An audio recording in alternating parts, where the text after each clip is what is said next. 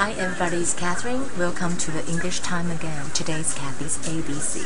How is your Wednesday? Mine is great. Uh, you know that there is a person called Wang Lao who really forecasts that there's going to be an earthquake today. But actually nothing happened. Um, well, he said that there's going to be a big earthquake around 1041 but nothing really happened and people asked him to come out and say about it. So it looked like a joke here in Taiwan. But anyway, today the topic I would like to talk about is stay at, speak to, and also look for.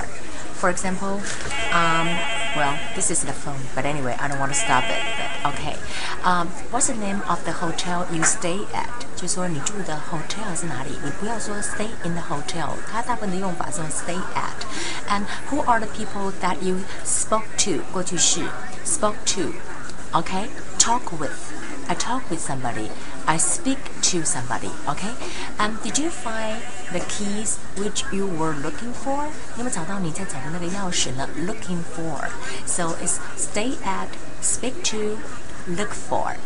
Um, Today's vocabularies I would like to share with you guys is noise. Noise 是噪音 noise. N-O-I-S-E.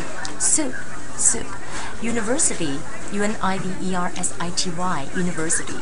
In Taiwan we said 有你玩四年, but I don't know what will happen in China. But uh, we said university and hospital 是名词医院。但是你看这几个字，我把它 collect 在一起有点接近哦。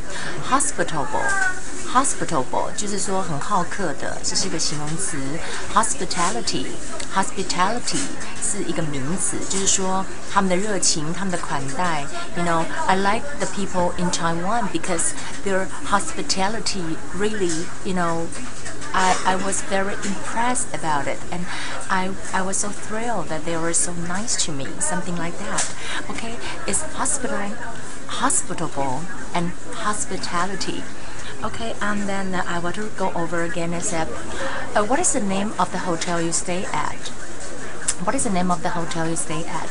Who are the people that you spoke to? Who are the people that you talked with? Who are the people that you spoke to? Did you find the keys which you were looking for?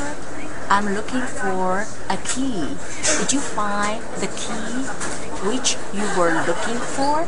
Okay, um, that will be the English time for today. I hope you guys have a wonderful day. Don't worry about it. We don't have any earthquake in Taiwan. I'll see you again tomorrow.